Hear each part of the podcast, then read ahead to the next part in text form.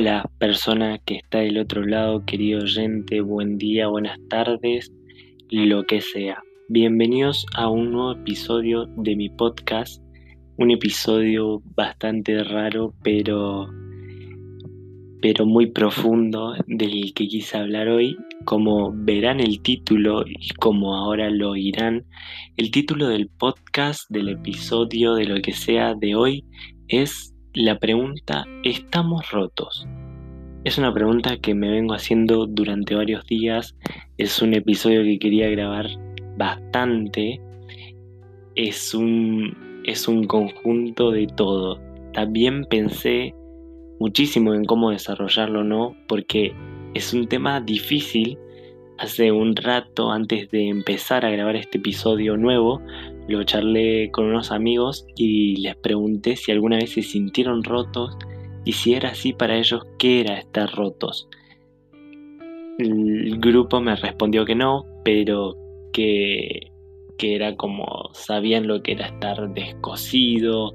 Eh, también arrancaron por otros lados de la adolescencia y lo que sea, pero hoy no estoy acá exactamente para hablar de adolescencia, sino para hablar de cómo se siente el ser humano Creo que en parte mucha gente está rota, no hace falta ser adolescente, tener una edad determinada, siempre uno en algún momento de la vida del laberinto se pierde y, básicamente quería charlar de eso.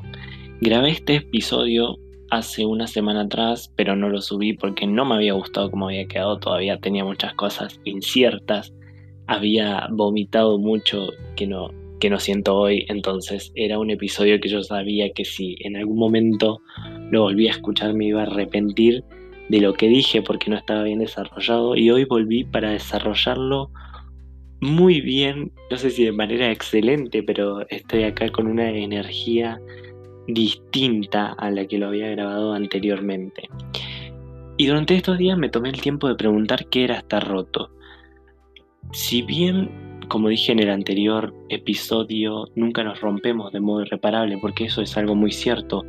Uno nunca se rompe de modo irreparable, siempre que se rompe vuelve a unir las piezas, ya sea eh, encontrando algo, viéndole otra cosa a la vida, uno siempre vuelve de manera distinta, pero vuelve.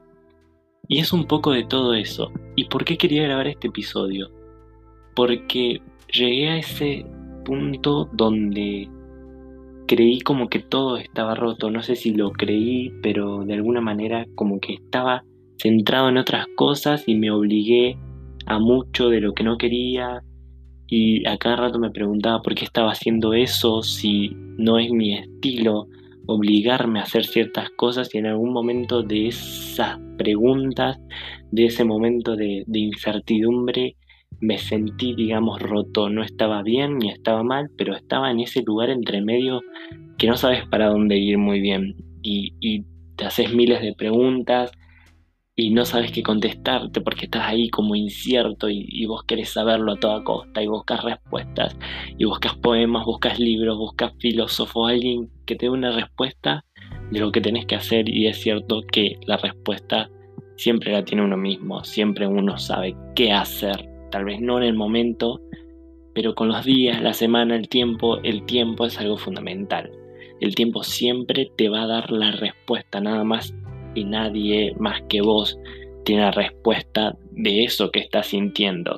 Obviamente que la respuesta lleva un tiempo encontrarla, como digo, pero una vez que la encontrás es como es esa bocanada de aire que diste y decís, bueno, wow, ahora sé qué hacer y ya no estás en ese medio. O estás bien o estás mal, y, pero por suerte ya tenés eso que tanto te preguntaste.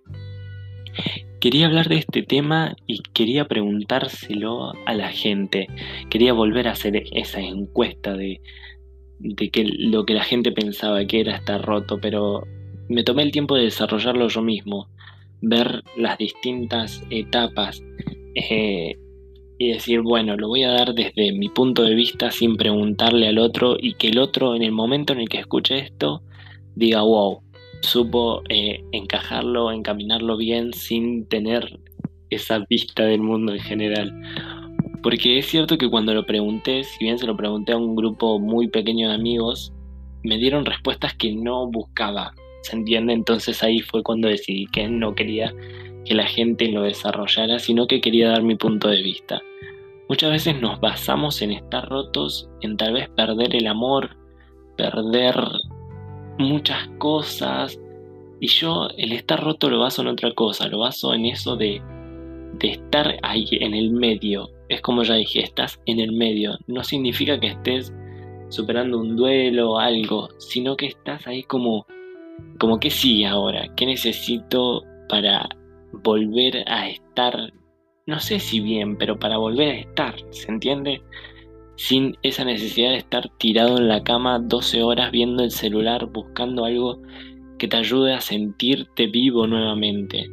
Porque es cierto que por ahí nos sentimos de una manera y lo primero que hacemos es buscar frases para poder publicarlas en algún lado y que alguien la vea y diga, me siento así, qué buena frase que pusiste. Nos pasamos horas incontables en ese explorador de Instagram de alguna persona que tiene determinada y que te dice, si hoy estás roto, mira esta imagen y te aparece el muñequito diciendo estoy roto, ayúdame a levantar esta piedra y no, no funciona así. Muchas veces buscamos frases, nos aparecen frases y creemos que esa es la respuesta de estar roto y creo que eso lo tiene uno mismo, ¿no? Uno sabe lo que le está pasando y por ahí siempre buscamos esas frases de positividad o autoayuda que tampoco te llevan a algún lado porque es cierto que después de dos minutos te volvés a sentir igual y, y buscas en la gente o buscas que la gente te dé la respuesta de lo que te está pasando y la gente tampoco tiene eso. A veces se trata de sentarse un segundo, observar con un panorama amplio, general, vos mismo sentarte en el patio, en la vereda, en la calle, en el medio de la ruta, donde sea que estés, y decir, bueno, ¿qué me pasa? Es el momento donde la mente conecta con el cuerpo y ahí es donde vos entras, entras en ese personaje principal y decís, bueno, hoy me voy a tomar el tiempo de preguntarme qué me pasa. ¿Estoy roto realmente? ¿Estoy mal? ¿Estoy bien? ¿Qué busco? ¿Por qué ya no busco lo que antes buscaba? Todo esto que siempre soñé, que creí que me iba a hacer feliz, ¿por qué no me hace feliz? Puse demasiada expectativa, me basé en vidas de otros para llegar a esto. Y eso es algo muy fundamental. Yo me pasó que estos días cuando me hice todas estas preguntas era porque estaba entrando en esta clase de mundo nuevo, ¿no? De, que ahora vienen otras cosas, eh, la facultad, el estudio y la carrera. Y entonces no sé si me di cuenta que basé o puse mis expectativas en lo que los otros vivían, pero de alguna manera sabía que no quería eso. Todavía no lo sé ciertamente, no voy a responder y voy a decir que ya tengo todas las respuestas del mundo y que sé que voy a hacer mañana porque no lo sé. Pero es cierto que llegas a preguntarte si le pusiste demasiadas expectativas porque viste a otro vivir el sueño que vos querías, pero no todos lo vivimos de modo parecido o lo vivimos de la misma manera o llegamos a ese sueño de la misma manera. Todos tenemos nuestro proceso, nuestro camino y eso es lo que a veces no entendemos y lo que a veces nos cuesta tanto comprender pensamos que todos debemos hacer el mismo viaje y ahí estamos muy equivocados. Cada cual puede tomar la ruta que sea necesaria, que elija, que le parezca más apropiada, ya sea difícil, fácil, lo que vos creas, esa es tu ruta. No tomes la ruta que tomaron los demás, porque ahí está el error. Y entras en ese juego donde entras en las miles de comparaciones. Hace pocos días escuchaba una canción, no me va a salir bien el artista ahora, el nombre, pero se llama Como si fueras a morir mañana. Tengo una playlist en Spotify que es de España y la llamó España Amorosa. Y hacía mucho no la escuchaba y estos días puse play a esa playlist y saltó esta canción de Como si fueras a morir mañana. Y tiene una frase muy cierta que en, una parte de la canción apenas empieza dice, odio al tipo del espejo unos siete días por semana. Y es eso, a veces te paras ante el espejo y decís, quién sos, quién soy, qué busco, quién quiero ser. Estoy roto. Ayer, mientras pensaba este episodio, fue la primera pregunta.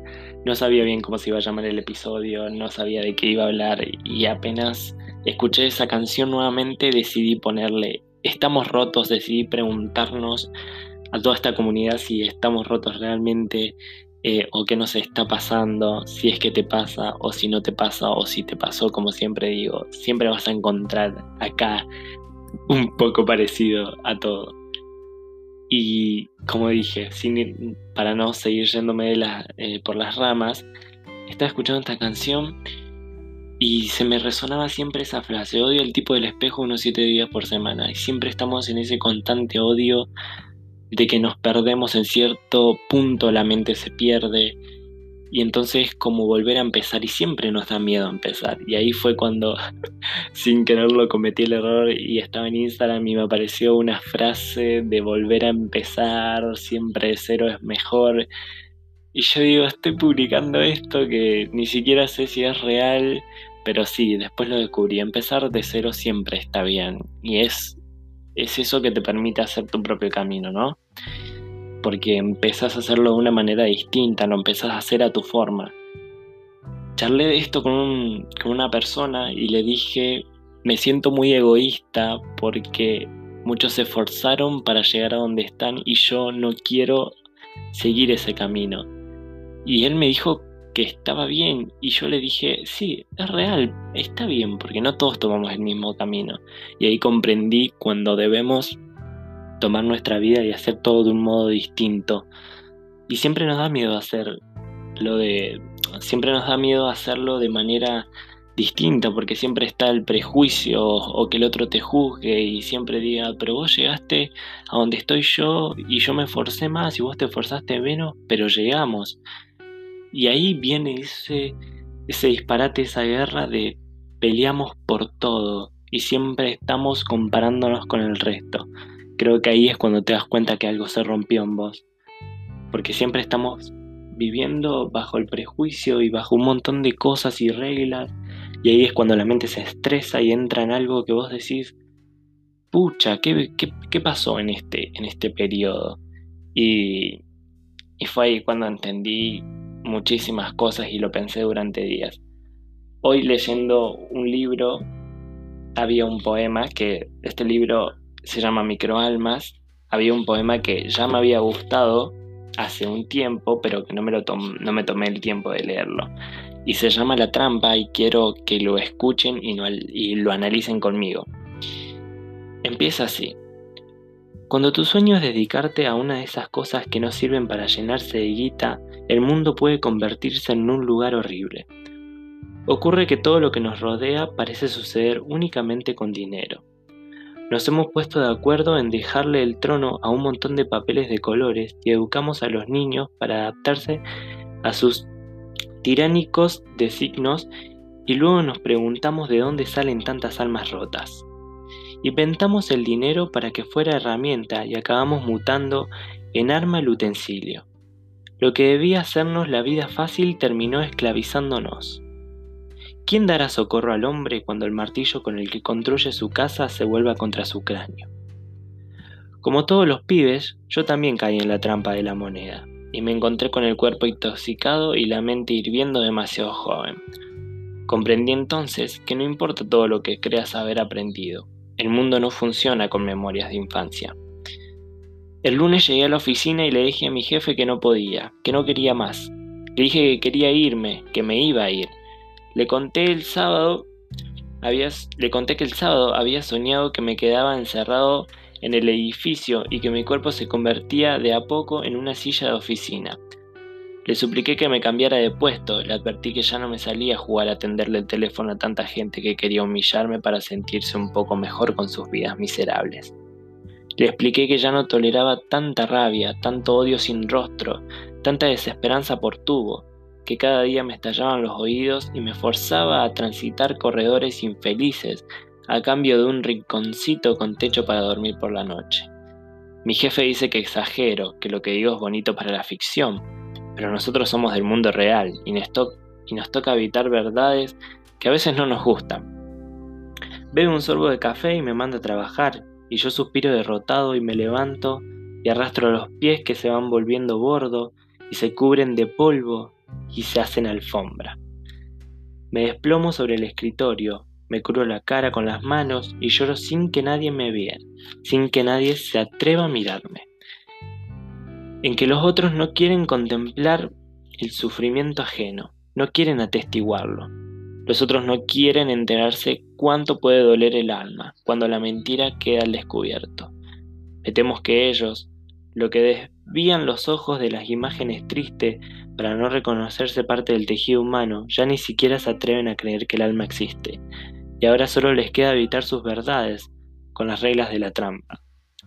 Este poema me gustó muchísimo porque iba por ese camino en el que yo me sentía, de las almas rotas y, y de que hacemos tantas cosas para llegar a cierto objetivo que a veces no importa.